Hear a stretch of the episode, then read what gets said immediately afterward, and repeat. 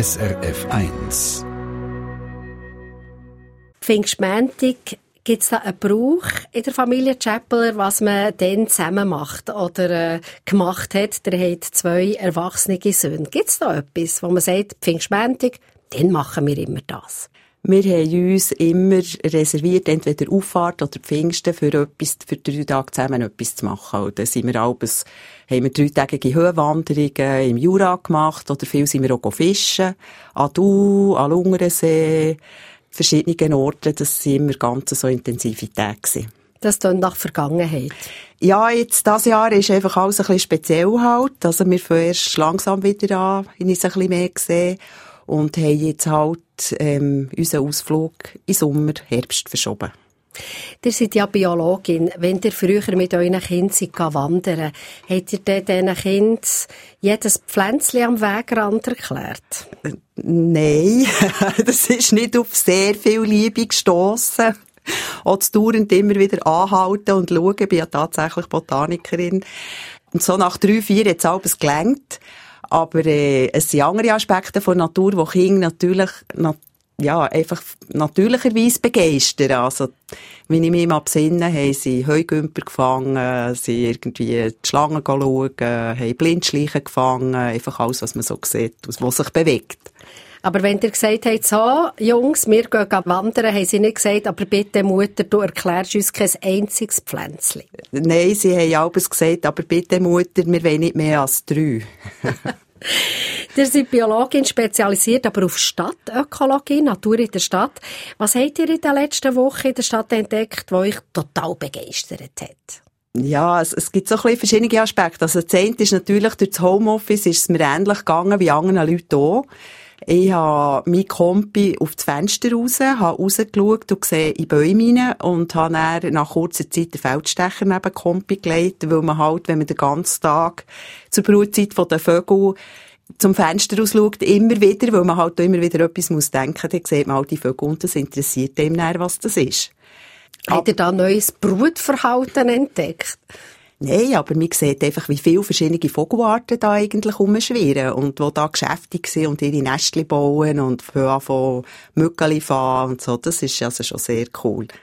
Ich habe aber auch noch etwas anderes gesehen, was jetzt wirklich ganz speziell ist, was aber nichts mit dem Homeoffice zu tun hat. Das hat mich sehr begeistert. Ich hatte die Möglichkeit gehabt, vor etwa einem Monat, dass ich mit einer Amphibienspezialistin in einem Teich zu Bern dürfen Kammmauchen suchen. Das sind grössere Molchen als die üblichen Bergmolchen, die sind fast doppelt so gross, sind recht selten in der Schweiz. Also das ist eine von diesen Arten, wo die Schweiz international gesehen Verantwortung trägt für das Überleben von dieser Art. Die sehen aus wie kleine Drachen. Die Männchen haben so einen Kamm. Und ähm, die sind wir in der Nacht mit der Taschenlampe in diesem Teichen mit den hohen Stiefeln suchen und tatsächlich ein paar gesehen. Sind das die mit diesen gelben Büchern? Genau, die haben gelbe Bücher, also nicht orange wie unsere Bergmauchen, die üblichen, sondern gelbe mit schwarzen Flecken drauf.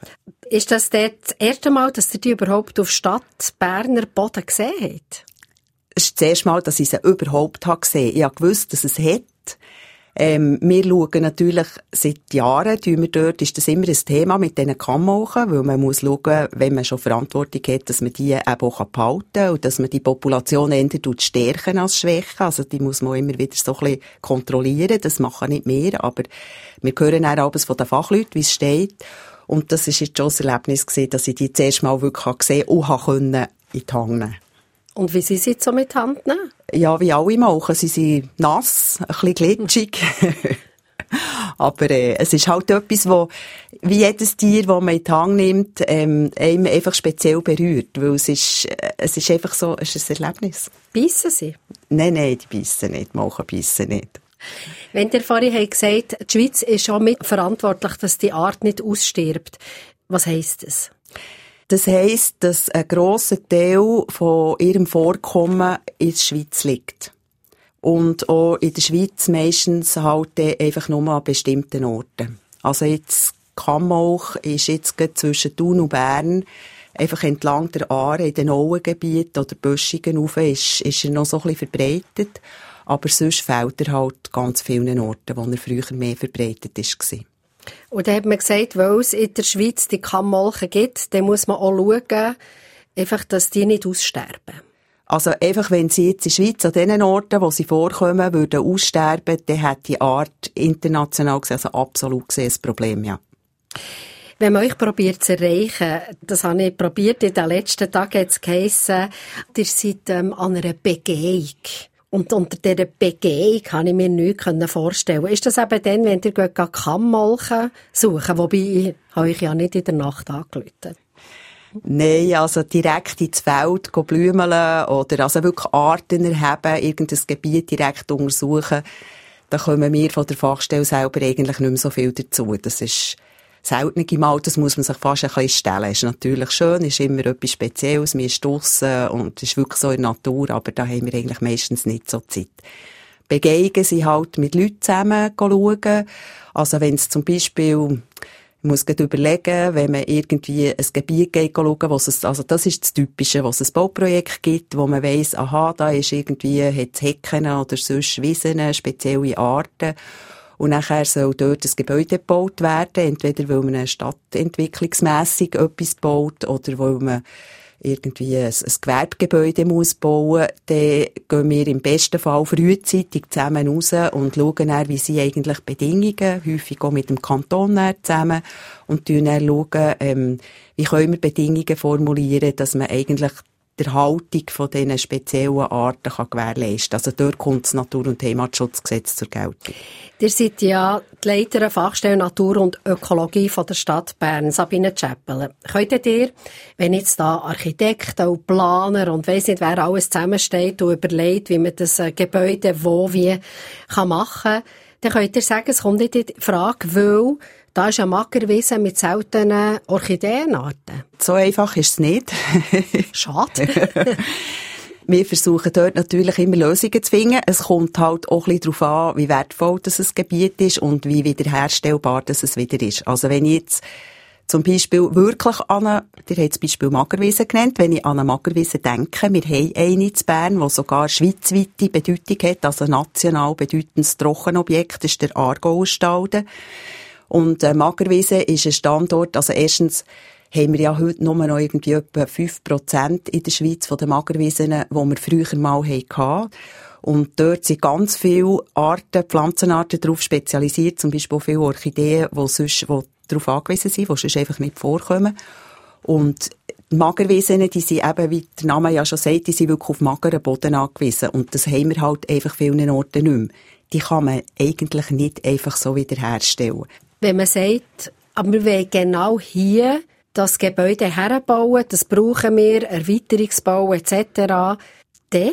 Also da ist es so, dass wenn man wirklich eine Magerwiese hat, also es, wo, wo wo geschützt ist in dem Sinn, einfach durch verschiedene Gesetze, kommt man schon gar nicht auf die Idee, dass man dort irgendetwas bauen kann.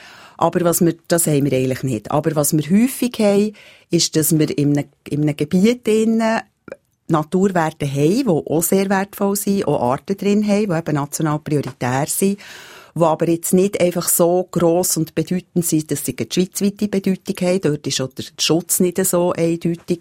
Und dort sucht man dann Lösungen. Also da sucht man dann, macht man zum Teil Ökobonitierungen, dass man sagt, man tut Naturwerte aufnehmen, tut sie Punkte umrechnen und tut dann ähm, wie die Regeln definieren, wie das nachher quasi nach dem Bau, was wieder muss da sein und welche Arten das müssen können weiter bestehen.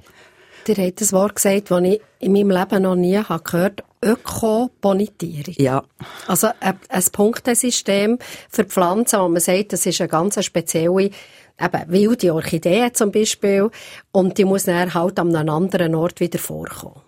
Das sind nicht Arten, die man so mit Punkten versehen, sondern das sind Lebensräume. Also da hat man eine Wiese und eine Wiese gibt es verschiedene Typen. Man hat zum Beispiel irgendeine Talfettwiese oder mit der Magerwiese, die haben unterschiedliche Punktzahlen, die die wert sind.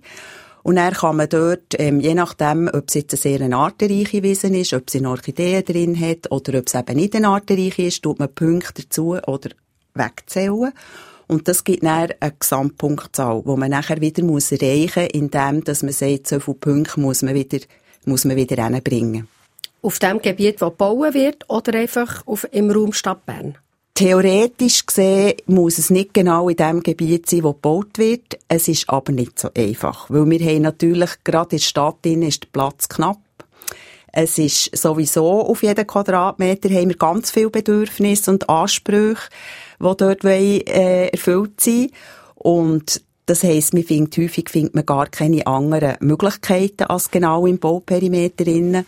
Das ist das eine. Und das andere ist, dass man ja auch immer auf Arten schaut. Also, wenn ihr jetzt vorhin gesagt habt, Orchideen, oder wenn wir jetzt von einem Kammelch reden, oder wenn wir von einer Ringunatter reden, oder von einem Eisvogel, dann brauchen die bestimmte Bedingungen, dass die vorkommen. Und wenn die schon an einem Ort vorkommen, und das sind Arten, die es wirklich nötig haben, die gefährdet sind, dann kann man sich das eigentlich nicht leisten, dass die dort keinen Platz mehr haben oder dass die Populationen geschwächt sind. Und wenn man die erhalten will, dann muss man natürlich im angrenzenden Raum schauen. Also das muss halt dann eher in Aarennähe sein oder es muss einfach bestimmte Bedingungen erfüllen.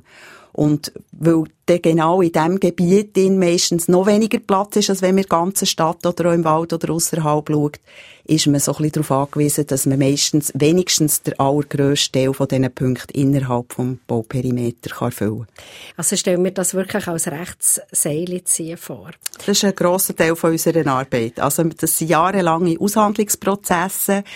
Es ist Sensibilisierung dabei. Es sind natürlich auch verschiedene gesetzliche Grundlagen oder sonst Rahmenbedingungen, die dort alles bei einem Bauprojekt oder bei einer Entwicklung geltend gemacht werden und dann muss man dort irgendwie schauen, wie kann man dort Lösungen finden, wo, wo man alles einigermaßen erfüllen.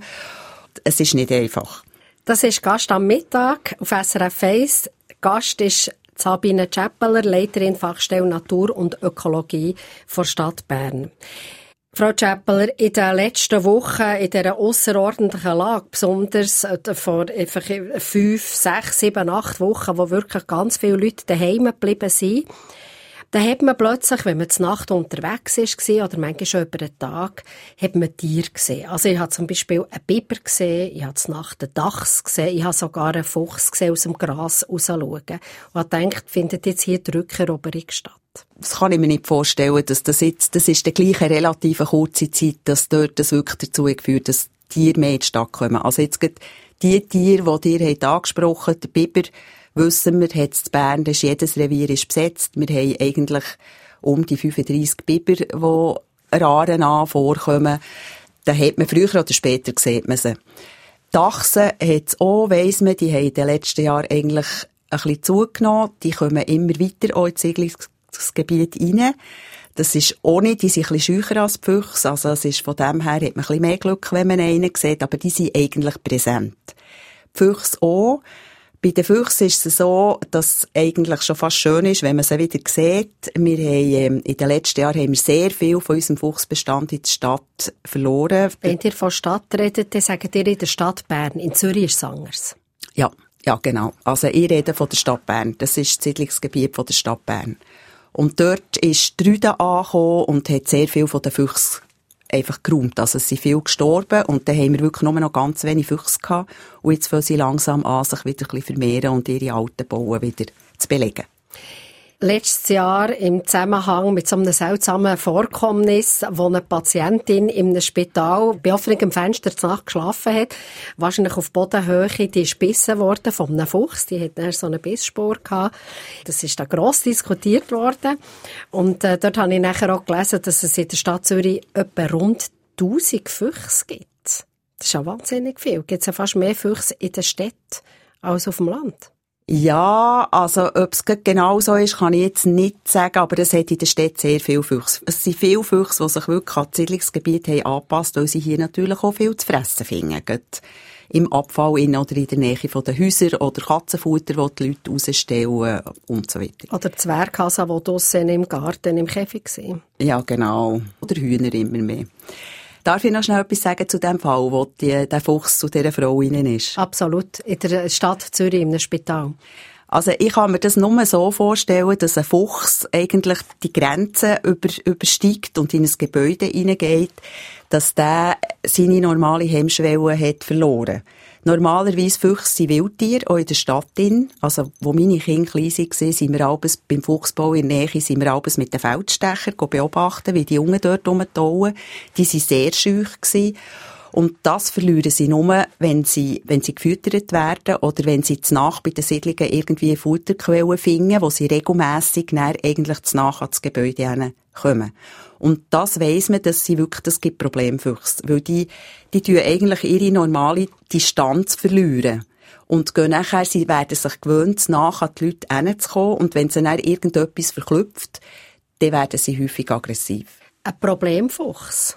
Ja. Also, was ohne Aspekt ist, ist, wenn man zum Beispiel merkt, dass man Küdersäcke am Morgen immer aufgerissen sind, wenn sie sollen abgeholt werden, dass man dort darauf reagiert und die Küdersäcke wirklich einfach kurz vor dem Abholen hinstellt. Weil das ist natürlich auch eine von diesen Futterquellen, die sich die Füchse daran gewöhnen können. Tiere, die sich definitiv wohlfühlen in der Stadt, sie krähen, sie nisten, sie mohren die Strasse drunter voll, sie krähen vom Morgen früh bis am Abend spät, sie bauen Nest um Nest. Es gibt viele Leute, Frau Chappeler, die überhaupt keine Freude haben an diesen Vögeln. Es ist einfach zu viel. Versteht ihr das? Das verstehe ich sehr gut. Also es kommen alle Reklamationen kommen zu mir. Von dem her bekomme ich das relativ gut nach mit. Es ist einfach nicht so einfach, etwas zu machen dagegen. Weil das ist ein Wildtier. Wir tun das weder füttern, noch haben wir wahnsinnig Freude, sondern das ist einfach so. Die sind da, denen passt es in der Stadt. Es hat viele Vorteile, in der Stadt zu brüten. Sie brüten nur in der Stadt. Also sie gehen ja alle aus der Stadt raus fressen. Das ist interessant eigentlich, dass sie das auf sich nehmen. Aber das ist offenbar attraktiv genug, dass sie das machen. Ähm, wir haben einfach ein paar Orte, wo die Schlafzimmerfenster von Leuten so nach von grossen Kolonien sind, dass die Leute halt näher einfach nicht mehr schlafen können. Das ist ein Problem. Es ist einfach schwierig, etwas zu machen. Also, etwas, wo, wo man immer wieder, wo ich immer wieder höre, ist, tut doch die Kreie schiessen. Muss man sagen, wenn man es ganz genau rechtlich sieht, geht es nicht. Es ist auch nicht tragbar. Es wäre viel zu gefährlich in der Stadt, wenn man da einfach wenn da alle mit dem Gewehr würde irgendwie umbefzgern, es würde auch nichts bringen. Also das wissen wir auch von anderen Orten, dass wenn man da einzelne Kreien wirklich verwünscht, das nützt überhaupt nichts. Also irgendwann ist es bringt ein bisschen Unruhe rein, das ist alles. Viele Länder mit Städten drinnen, die kennen das Problem. Da tauscht man sich nicht mehr aus und sagt, was habt ihr gemacht? Genau, also wir haben jetzt gerade letztes Jahr haben wir einen nationalen Erfahrungsaustausch organisiert mit BirdLife und der Vogelwarte zusammen, wo 25 Städte und Gemeinden und Kantone haben teilgenommen, wo alle Sackreihen haben und auch schon Sachen haben ausprobiert. Und das ist äh, total spannend gewesen. Also da gehört man wirklich lustiges Zeug. Es ist, es hat zum Beispiel zu Genf haben sie ausprobiert, man merkt einfach auch, wie hilflos das man ist. Zu Genf haben sie ausprobiert, ähm, Gummischlangen in die Nester reinzulegen, weil sie auch haben erwartet, dass Krähen Angst vor Schlangen haben. Das hat, äh, wie die meisten von diesen Massnahmen, hat das genau etwa eine Woche funktioniert. Und dann haben sie es gemerkt und die Gummischlangen aus dem Nest rausgeschmissen. Sie haben, an einem Ort haben sie Bäume umgehauen, also Bäume geschlagen. Das ist auch etwas, was ich immer wieder höre, holt doch die Bäume ab, wählt die Bäume. Wir konnten dort können zeigen, dass auch das nichts nützt, weil die Krähen nämlich am Nachbarbaum brüten. Also wir müssen auch den erfällen. Also es ist wirklich sehr schwierig. Und eigentlich, die Babypillen füttern? Ja, dann müssen wir eigentlich die Krähen dazu bringen, dass sie jeden Tag genau die richtige Menge, die, das richtige Alter, genau das richtige Exemplar, die richtige Menge tut, äh, aufnimmt. Das ist unmöglich. Also ist auch nicht das möglich, was man mit den Tauben macht, dass man sie einfährt und dann kastrieren. Also haben wir natürlich alles gehört und haben wir alles durchgedacht. Geht alles nicht. Sie sind einfach da. Sie sind da und wir sind froh, dass wenigstens eine Massnahme funktioniert. Das ist da mit den viel belächelten Uhu-Attrappen, die wir einsetzen, jetzt schon seit fünf Jahren. Und das ist einfach etwas, das zwar nicht viel bringt, im Sinn von dort, wo wir den Uhu aufhängen, in Baum hinein, tut sich ähm, die Kolonie verschieben und das nur etwa drei Bäume. Also es ist innerhalb der gleichen Straße mit nicht weniger Kreien, aber sie sind genau an diesem Baum sind sie weg. Und das ist immerhin etwas, was uns die Möglichkeit gibt, dass man an den Orten, wo es wirklich ein grosses Problem ist, dass sich die Anwohner dort eigentlich so ein Erleichterung verschaffen können. Geht aber nur, wenn die Anwohnenden dort helfen, weil sie müssen dann zu diesen Uhu-Attrappen schauen. Sabine Chappeler, Ihr habt ganz am Anfang gesehen von unserem Gespräch, es sei so toll gewesen, ihr habt das erste Mal vor ein paar Tagen, habt ihr Kammolchen entdeckt. Gibt's ein Tier, wo ihr denkt, wäre das schön, wenn das wieder zurückkäme in die Stadt? Ja, das gibt's tatsächlich. Ich bin draufgekommen, weil das so jemand über Stadtwildtier hat gemeldet. Das ist eine Frau, die eine Katze hat, die ein Haselmüsli hat mitgebracht. Ein Haselmüsli, das ist Ein ganzes kleines Müsli mit einem lang behaarten Schwanz, der nicht am Boden lebt, sondern in den Büschen.